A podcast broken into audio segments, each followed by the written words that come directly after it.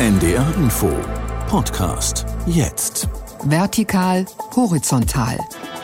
Glaubens- und Gewissensfragen. Glauben verlieren, Glauben finden. Sinnsuche in Krisenzeiten. Eine Sendung von Michael Hollenbach.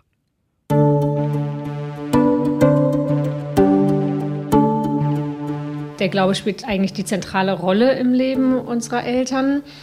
Entscheidungen, so habe ich das damals mitbekommen, werden im Gebet getroffen.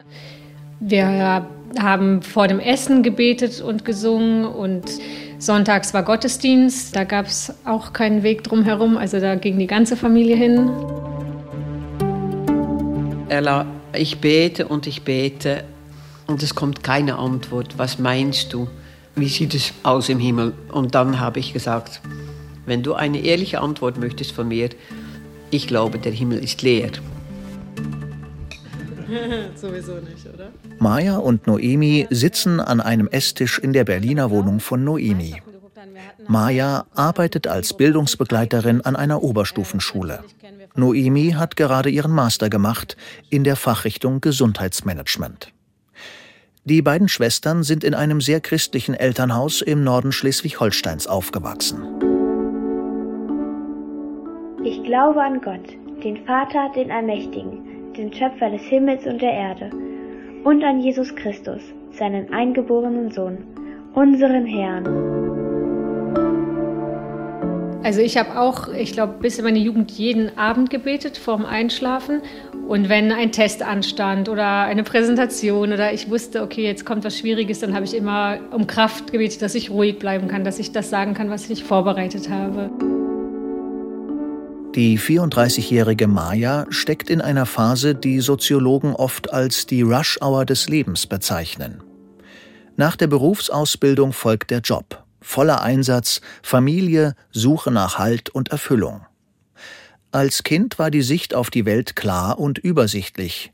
So klar wie die Vorstellung von Gott. Auf jeden Fall, dass Gott alle Menschen liebt, ein liebender Gott auch ein Gott der Gerechtigkeit, der keine Armut will. Ich würde noch ergänzen, dass ich auch so ein Bilder hatte von Bestrafung oder von richtig und falsch. Also, dass man Gott quasi auch glücklich machen kann oder unglücklich mit dem, wie man lebt. Und das auch mit einer gewissen Moral und auch ein bisschen Angst zu tun hatte. Dass er alles sieht, ja.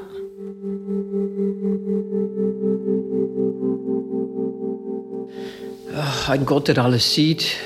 Dieses Gottesbild kennt auch die 65-jährige Ella de Groot aus ihrer Kindheit. Ein Gott, der straft, der das Geschicke auf der Welt lenkt, auch wenn man das nicht merkt, ähm, der immer da ist, für alle immer da ist.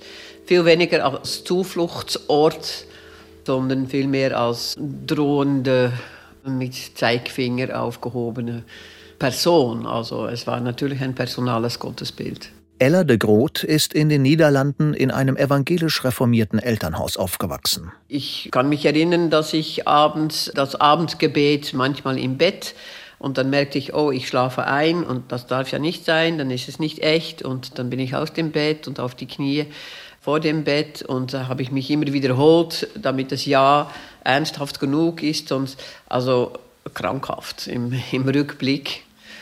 Und dank dem Theologiestudium habe ich das alles ablegen können. Prägend war für sie unter anderem die Theologin Dorothee Sölle.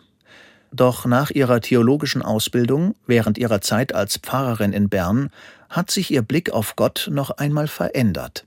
Ich habe natürlich im Pfarramt den personalen Gott immer noch angesprochen im Gebet oder den Gottesdienst eröffnet mit einer trinitarischen Formel und auch den Segen dementsprechend. Und die ältere Predigter reden auch davon, was Gott eigentlich will. Ja, was soll ich wissen, was ein Gott will? Aber so im Namen Gottes. Und das habe ich im Laufe der Zeit dann immer weiter abgelegt. Prägend waren für sie ihre Erlebnisse als Notfallseelsorgerin. Besonders die Fragen der Angehörigen nach dem Willen Gottes und die sind nicht zu beantworten. Für mich waren die nicht zu beantworten mit einem Gott im Himmel. Und daraus musste ich auch Konsequenzen ziehen für meine Sprache auf der Kanzel. und so traf Ella de Groot eine folgenreiche und für eine Pfarrerin recht ungewöhnliche Entscheidung. Das Wort Gott nicht mehr zu benutzen. Ella de Groot zweifelte immer mehr an Gott. Eine Situation, die zwar viele Pfarrerinnen und Pfarrer kennen, doch Ella de Groot ging noch einen Schritt weiter. Sie machte diesen Glaubensverlust vor zehn Jahren öffentlich. Dann habe ich zwei Jahre lang eine Frau begleitet, die schwer, schwer krank war. Und eines Tages hat sie mich gefragt, Ella, ich bete und ich bete und es kommt keine Antwort. Was meinst du? Wie sieht es aus im Himmel? Und dann habe ich gesagt, wenn du eine ehrliche Antwort möchtest von mir, ich glaube, der Himmel ist leer. Aber wenn ich sage, dass Gott nicht ist, dass er nicht existiert als Person, dann bedeutet das für mich nicht, dass Gott nichts ist oder nichts Gott sein könnte, göttlich. Sag du mir mal, gibt es Sachen auch noch in dieser Phase deines Lebens, von denen du sagst, ja, hier spüre ich etwas von Gott? Und da hat sie gesagt, ja, wenn Schwester Beatrice kommt und mir die Stirn kühlt oder wenn du da bist und mit mir aushältst, dann geht mein Herz auf, dann fühle ich mich verbunden.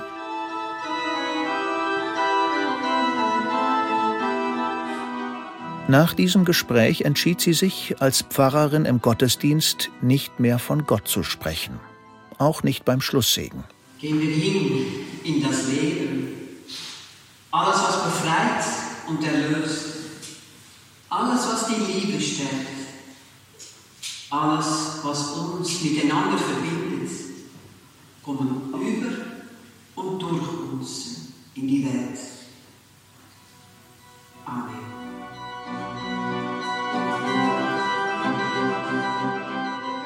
Da kann ich formulieren, was wir brauchen. Also wir brauchen einander, bestimmte Zustände auszuhalten, zu ermutigen.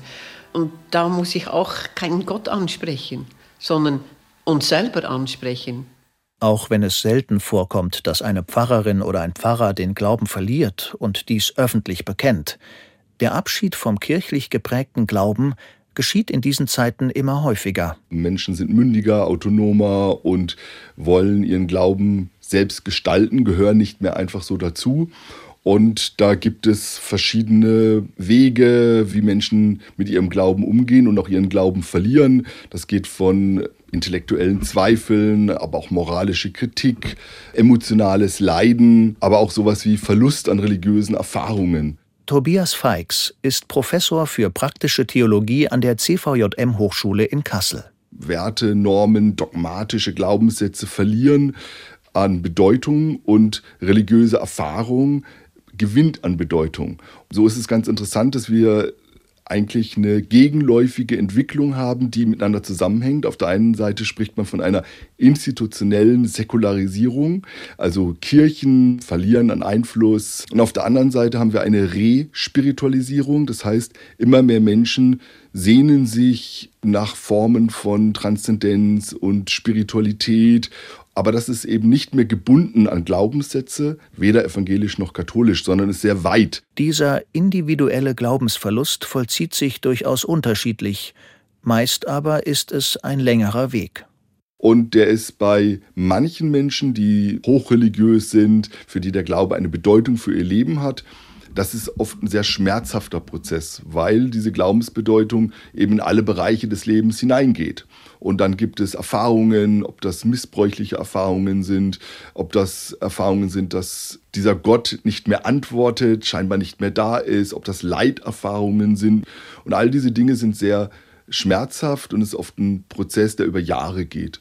Und dann gibt es aber auch die Leute, die einfach so sich hinausschleichen. Ja, also man hat so in der Kindheit einen Glauben mitbekommen, den man auch aktiv gelebt hat. Dann zieht man um, man studiert, man lernt neue Leute kennen, man geht nicht mehr in die Kirche. Die Bedeutung im Alltag lässt nach und irgendwann merkt man, ach, ich vermisse auch gar nichts und ich brauche diesen Glauben gar nicht.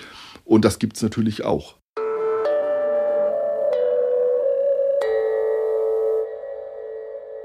Bela Brag ist den umgekehrten Weg gegangen. Er hat in aufwühlenden und unsicheren Zeiten seinen Glauben gefunden. Der gebürtige Hamburger wurde evangelisch getauft, doch Kirche und Glaube spielten in seiner Jugend keine Rolle. Ehrlich gesagt war es vor allem außerhalb meines täglichen Denkradius. Ich denke, ich habe mich nicht damit beschäftigt. Ich hatte kein Umfeld, was besonders gläubig war und ich habe da auch nie mich so zu Hause gefühlt, dass ich gesagt habe, das sind jetzt meine Grundsätze, das sind die Sachen, mit denen ich mein Leben gestalten möchte. Das änderte sich, als er während des Studiums über Freunde den Kontakt zur katholischen Kirche bekam. Vor allem die Predigten eines Hochschulseelsorgers sprachen ihn an. Der Priester hatte den schönen Satz in einem Nachgespräch, Dogmen sind wie Laternen in der Nacht, aber nur Betrunkene halten sich daran fest. Den fand ich einfach, fand ich einfach super. Und das war irgendwie auch die Reise, die Jesus irgendwie mir mitgab, mit der Idee, dass man eigentlich alles selber hinterfragen muss, dass man alles selber für sich begreifen muss. Er gibt zwar schon an, was das Gute ist, er sagt einem hier, das ist das Richtige, so solltest du handeln, aber du musst es selber für dich erfahren, du musst es selber für dich reflektieren. Erst dann kannst du es auch selber begreifen. Der junge Mann, der an der Hannoverschen Musikhochschule studiert hat und heute als Komponist in Amsterdam lebt, nahm an Glaubenskursen teil, trat in die katholische Kirche ein und empfing mit 26 die Firmung. Selbst die Beichte, mit der viele Katholikinnen und Katholiken nur noch wenig anfangen können, ist ihm wichtig. In dem Moment, wo ich beichte, muss ich mir selbst sicher sein, hey, ich habe da irgendwas verhauen. Und ich habe da irgendwas falsch gemacht und ich will das ändern. Und mit diesen Gedanken gehe ich zur Beichte und teile das sozusagen der Welt mit, dem Gott mit, dem Guten mit. Während Bela Brag den Glauben als Kraftquelle für sich entdeckt hat, ist er Maya abhanden gekommen. Die Pädagogin, die heute in Berlin lebt, war 16, als sie sich nach der Realschule entscheiden musste, wie es beruflich weitergehen sollte. Ich habe gedacht, okay, was macht man dann? Man betet und bekommt die Antwort. Und dann habe ich einen Sommer lang gebetet, gebetet, gebetet. Ich war wirklich äh, emotional am Ende und habe gesagt, Gott, zeig mir, was ich machen soll. Ich bin bereit, alles zu tun. Ich bin deine Dienerin. Wenn du mich in ein Kloster schicken möchtest, gehe ich in ein Kloster. Wenn du mich nach Afrika schicken willst, gehe ich nach Afrika. Also wirklich alles. Ich hatte gar keine eigenen Wünsche und Bedürfnisse und Ideen. Und es kam einfach nichts. Ich habe nichts empfangen, nichts gehört. Absolute Stille. Und dann kam, glaube ich, zum ersten Mal dieser Widerstand in mir auf, dass ich dachte, okay, dann halt nicht. Dann mache ich jetzt das, was ich will. Dann muss ich mir jetzt überlegen, was richtig und was falsch ist. Und habe gesagt, okay, Gott, ich mache jetzt einfach mein Ding. Wenn du was dagegen hast, dann kannst du mir Steine in den Weg legen oder die Tür schließen. Die Erfahrung, in einer Situation der Suche von Gott keine Antwort bekommen zu haben, ließ Maya sehr stark zweifeln. Auch ihre jüngere Schwester Noemi verlor allmählich ihren Glauben. Sie erlebte, wie die christliche Gemeinde, in der ihre Eltern sich engagierten, hohe ethische und moralische Ansprüche formulierte, die die Gemeinschaft im Alltag aber nicht einlösen konnte. Fromme Erwartungen und Realität klafften für sie auf immer irritierendere Weise auseinander. Seit ich ausgezogen bin, auch mit 19, war ich, glaube ich, in keinem einzigen Gottesdienst und habe überhaupt gar keine religiöse Praxis in meinem Leben. Ich würde sagen, in Zeiten, die schwer sind oder wo ich nicht weiter weiß, habe ich auf jeden Fall so einen Impuls, auch ein Gebet zu sprechen. Ich spreche es vielleicht dann auch leise für mich, aber ich würde auch fast sagen, es ist mehr, es könnte ja sein, dass es irgendwo ankommt, als dass ich jetzt sage würde, ich bin wirklich gläubig oder ich bin mir sicher, dass da irgendwas ist. Und trotzdem ist dieser Impuls da und ich vermute, dass der nie wieder im Leben weggeht, was man als Kind so tief für sich gelernt hat. Das bleibt dort.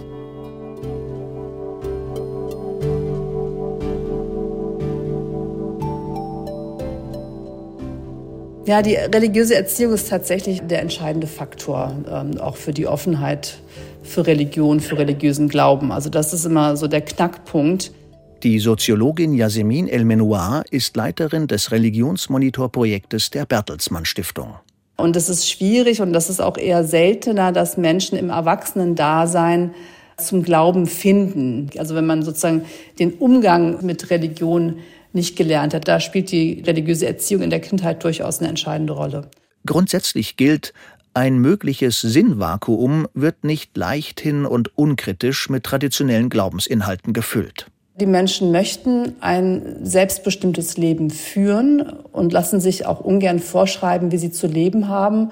Und das gilt eben auch bei religiösen Fragen, äh, lassen sich auch ungern von, von religiösen Institutionen vorschreiben, wie sie sozusagen ihren Glauben, ihr religiöses Leben ausgestalten sollten. Und wenn das, was in den Kirchen gepredigt wird, nicht zu den Wertvorstellungen und Lebensauffassungen der Menschen passt, erreichen sie sie eben auch nicht mehr. Der evangelische Theologieprofessor Tobias Fikes verweist in diesem Zusammenhang auf den kanadischen Religionsphilosophen Charles Taylor. Dieser hat nämlich beobachtet, dass es in westlichen Gesellschaften bis vor 30, 40 Jahren zwei stabile gesellschaftliche Achsen gab. Das war früher noch ein Identitätsmerkmal. Ich war evangelisch oder katholisch. Und ob Leute an Gott glauben oder nicht an Gott glauben, auch diese Achse verblasst. Leute sagen, ja, ich glaube irgendwie, dass es irgendwo einen Gott geben kann, vielleicht. Also ich spüre manchmal was, ob das Gott ist, ob das ich bin, ob das meine Gefühle sind, ob das transzendent ist oder immanent, das kann ich gar nicht sagen. Und diese neue spirituelle, indifferente Mitte, das ist sozusagen eine stark steigende Gruppe. Während Kirchen verlieren, aber auch der Atheismus gar nicht so viel gewinnt, sondern Leute verorten sich eher so zwischendrin. Auch Ella de Groot sieht sich nicht als Atheistin. Sie ist auf ihrem Glaubensweg gewissermaßen schon einen Schritt weiter gegangen. Die pensionierte Pfarrerin bezeichnet sich als posttheistisch. Ich glaube an Gott, den Vater, den Allmächtigen, den Schöpfer des Himmels und der Erde das ist ein Traditionsstück, das ist obsolet, das kann man nicht mehr gebrauchen. Und die kirchliche Lehre, dass Jesus gestorben sei, um die Menschen zu erlösen? Das ist kein Thema für mich. Nein, das ist ein politischer Mord gewesen für mich. Und das Abendmahl hat bei mir auch ganz anders ausgesehen im Verlauf der Zeit. Nie diese Bluttheologie. Die hat bei mir nie Platz gefunden. Und das kann man umgehen, absolut. Ella de Groot hat den christlichen Gottesglauben hinter sich gelassen. Gott ist für mich ein Begriff geworden, mit dem wir unsere Erfahrungen zum Ausdruck bringen können. Also Erfahrungen, die uns übersteigen, Erfahrungen von Verbundenheit, von Berührtsein, was unter uns passiert und uns dann schließlich auch trägt, das kann ich mit dem Begriff Gott umschreiben. Und da können die Leute auch sich wiedererkennen.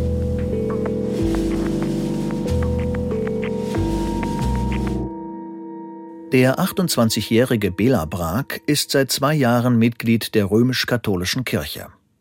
Er hat sich zum Beispiel beim Thema Auferstehung eher vorsichtig dem Glauben angenähert. Auch um einen persönlichen Zugang zur Feier der Eucharistie zu finden, brauchte er eine gewisse Zeit. Das kam auch durchs Praktizieren, dass ich einen emotionalen Kontakt dazu aufgebaut habe. Ich kam da eben auch von einer intellektuellen Seite, wenn man so möchte, dahin, aber letztendlich war auch da der Triggerpunkt vielleicht, dass ich als Subjekt irgendwie nicht an das Objektive herankomme. Das ist alles irgendwie eine Glaubenssache. Nehmet und esset alle davon. Das ist mein Leib, der für euch hingegeben wird. Ebenso nahm er nach dem Mahl den Kelch, dankte wiederum reichte ihn seinen Jüngern und sprach, nehmet und trinket alle daraus. Das ist der Kelch des neuen und ewigen Bundes. Mein Blut, das für euch und für alle vergossen wird zur Vergebung der Sünden. Tut dies zu meinem Gedächtnis. Preis das Geheimnis des Glaubens wenn die Verwandlung eben stattfindet, dann ist es inzwischen ein sehr emotionaler Moment für mich im Gottesdienst, gar keine Frage. Ich gehe nach vorne und bin Teil des Ganzen und lebe das und glaube daran und, und sage Amen und bestätige das damit. Die Aufnahme in die katholische Kirche, seine Firmung, bewertet der Musiker als eine Lebenszäsur. Ein spirituelles Geborgenheitsgefühl, das ist etwas, was die 29-jährige Noemi vermisst. Das glaube ich schon, dass ich ja, eine Sehnsucht hatte, vor allem auch nach solchen Momenten, so Gemeinschaftsmomenten mit gemeinsamem Singen, gemeinsamem Tanzen, irgendwie gemeinsam Schwingen. So, äh, da war ich, glaube ich, schon dann noch auf der Suche danach. Und auch nach wie vor ist das was, was ich in meinem jetzigen Leben vermisse. Ich glaube, das ist für mich so ein bisschen der Preis der Freiheit. Also, dass du einfach nicht mehr dieses klare Bild hast und schwarz-weiß, sondern anfängst zu überlegen, okay, vielleicht ist es ja auch anders. Vielleicht gibt es keinen Gott. Was bedeutet das, diese Entscheidung selbst treffen zu müssen, Verantwortung auf sich zu nehmen? Also so viel Zweifel und Sorgen. Dieses ambivalente Gefühl hat Maya auch gespürt, als kürzlich ihre Großmutter gestorben ist. Und unser Onkel war dabei und er ist sehr gläubig und konnte ihr in den letzten Stunden und Minuten ihres Lebens Hoffnung machen, weil er ihr gesagt hat, dass sie in den Himmel kommen wird und dass alle, die vor ihr gegangen sind, dort auf sie warten werden und dass es wunderbar sein wird und hat all diese schönen Sachen gesagt. Und da habe ich so zum ersten Mal so eine Mischung aus Neid, aber auch Schmerz empfunden, weil ich das nicht hätte sagen können. Also ich hätte in dieser Situation das nicht so auffangen können, wie er es geschafft hat. Und noch schlimmer, ich habe eine kleine Tochter, die wird jetzt vier und die hat natürlich auch gefragt, die Oma ist gestorben und was heißt das, wo ist sie, was passiert? Und ich habe mich so hilflos gefühlt, weil ich einfach nichts antworten konnte. Ich wusste nicht, was ich sagen soll. Das war wirklich ein schlimmer Moment für mich. Eine Situation, die auch Ella de Groot kennt. Die postheistische protestantische Pfarrerin verzichtet beispielsweise darauf, bei Beerdigungen die Menschen mit Jenseitsvorstellungen zu trösten. Dazu lasse ich mich nie verleiten. Was nach dem Tod ist, das weiß schon mal niemand. Ich persönlich glaube nicht. Es wird so oft unehrlich gesprochen in der Kirche. Das möchte ich nicht. Ich möchte einfach ehrlich bleiben. Ehrlichkeit hat auch für den Katholiken Bela Brag einen hohen Stellenwert. Für den 28-jährigen Musiker war der Weg von seinen früheren agnostischen zu den katholischen Jenseitsvorstellungen allerdings weniger kurvenreich, als man es vielleicht hätte vermuten können. Bevor ich katholisch geworden bin, habe ich mir vorgestellt, dass derjenige, der gestorben ist, nicht ganz weg ist, sondern dadurch weiterlebt, dass wir ihn eigentlich in uns weitertragen. Also mir ist ein guter Freund gestorben und ich bin so, wie ich bin, weil er auch mich beeinflusst hat und dadurch lebt er irgendwie in mir weiter darin erreicht er irgendwie eine Art von Unsterblichkeit, weil ich beeinflusse wieder jemanden und so trägt sich das weiter. Deshalb war der Sprung vielleicht gar nicht ganz so groß zu sagen, es gibt ein Leben danach und es gibt einen Weg danach. Und ich würde auch sagen, es gibt ein Himmelsreich und wie abstrakt man das auch begreifen möchte. Aber ganz sicher sind die Leute, die gestorben sind, noch irgendwie um mich herum, in welcher Art auch, auch immer.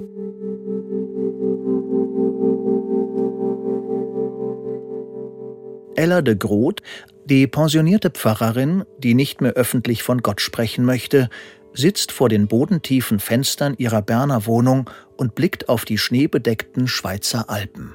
Religiös sein hat mit einem Gott im Himmel nichts zu tun. Mit den Erfahrungen, die wir im Leben machen. Also ich mache eine religiöse Erfahrung, wenn ich hier in diese schönen weißen Berge herumspaziere oder mit Freunden an einem Tisch oder in der Musik. Warum kommen die Leute in die Kirche? Für einen großen Teil auch wegen der Musik und nicht wegen Gott. Der Glaube kann in schwierigen Situationen helfen, aber es gibt keinen Automatismus. Eine Krisensituation kann gleichwohl dazu führen, Wichtiges von Unwichtigem zu trennen, sich auf das Wesentliche zu konzentrieren. Klar ist aber auch, der alte Spruch Not lehrt beten gilt heute so pauschal für die meisten Menschen nicht mehr. Auch nicht für Maya, die als Jugendliche in einer persönlichen Krisensituation ihren Glauben verloren hat.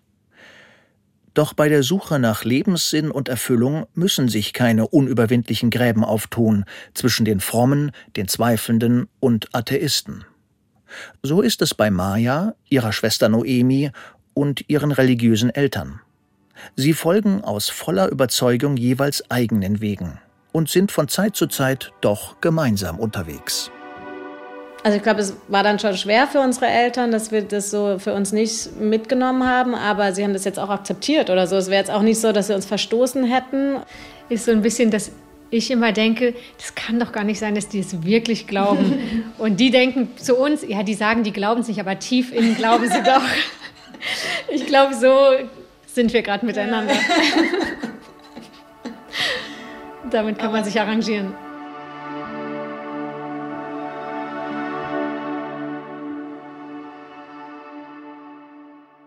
Glauben verlieren, Glauben finden. Sinnsuche in Krisenzeiten. Sie hörten eine Sendung von Michael Hollenbach.